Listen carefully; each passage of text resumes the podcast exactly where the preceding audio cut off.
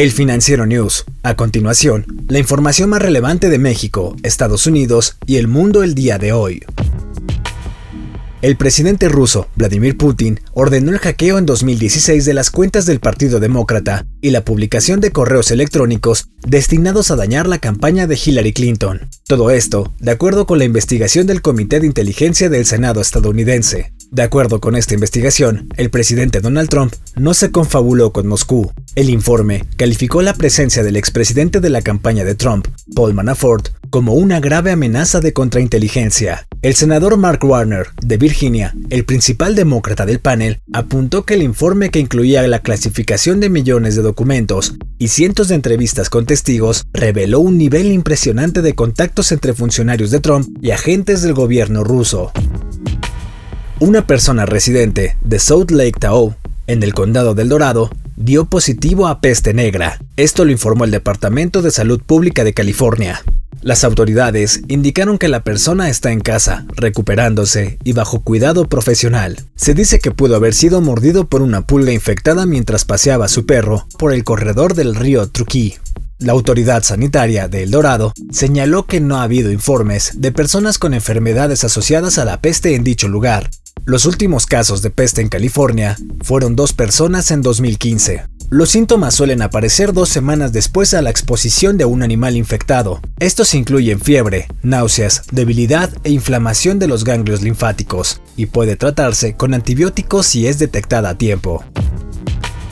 La vacuna contra el coronavirus estará disponible comercialmente a final de año, dijo el director de una importante farmacéutica estatal china. En declaraciones a un diario del Partido Comunista Chino, dijo que la vacuna costará menos de mil yuanes, aproximadamente unos 140 dólares, y detalló que se administrará en dos inyecciones con 28 días de diferencia. Sinopharm, que tiene dos vacunas en fase de pruebas, tiene capacidad para fabricar 220 millones de dosis al año. Los reportes sobre investigadores y ejecutivos chinos que se han inyectado dosis han planteado dudas éticas en algunos círculos científicos. Los estudiantes y trabajadores en las ciudades más grandes del país tendrán que vacunarse, dijo el directivo, señalando que quienes residan en zonas rurales poco pobladas no la necesitarán de inmediato.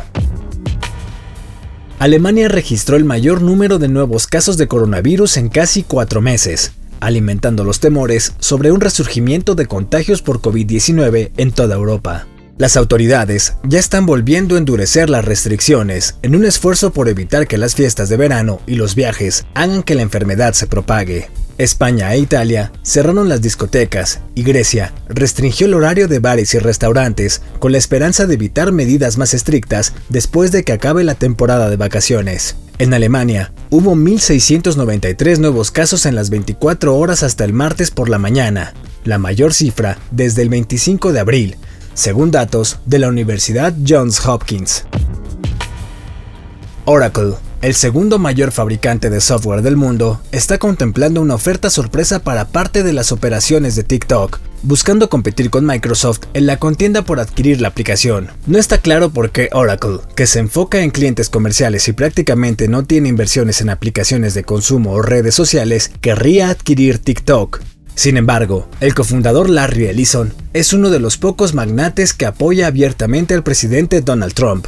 Ellison, cuya compañía fue una de las más adquisitivas de la industria, organizó una recaudación de fondos en su propiedad para el mandatario estadounidense en febrero.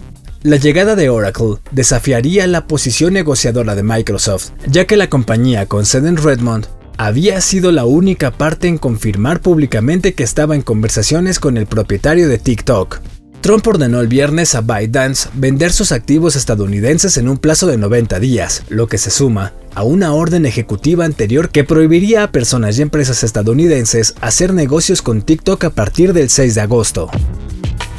El agua es vital para la vida del planeta. La cantidad de agua dulce existente en la Tierra es limitada y su calidad está sometida a una presión constante.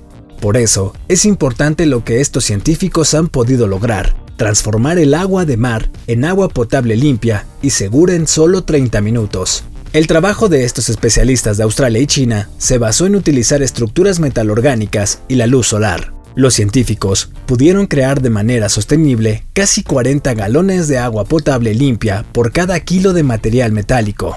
Al analizar el agua resultante, los investigadores midieron sus sólidos disueltos totales, en menos de 500 partes por millón, un estándar incluso superior al recomendado por la OMS.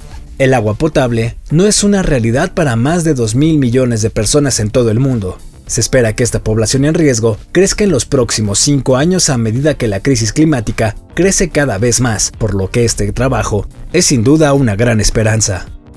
Yo soy Daniel Maldonado y la producción es de Daniel Díaz. Hasta la próxima entrega del Financiero News.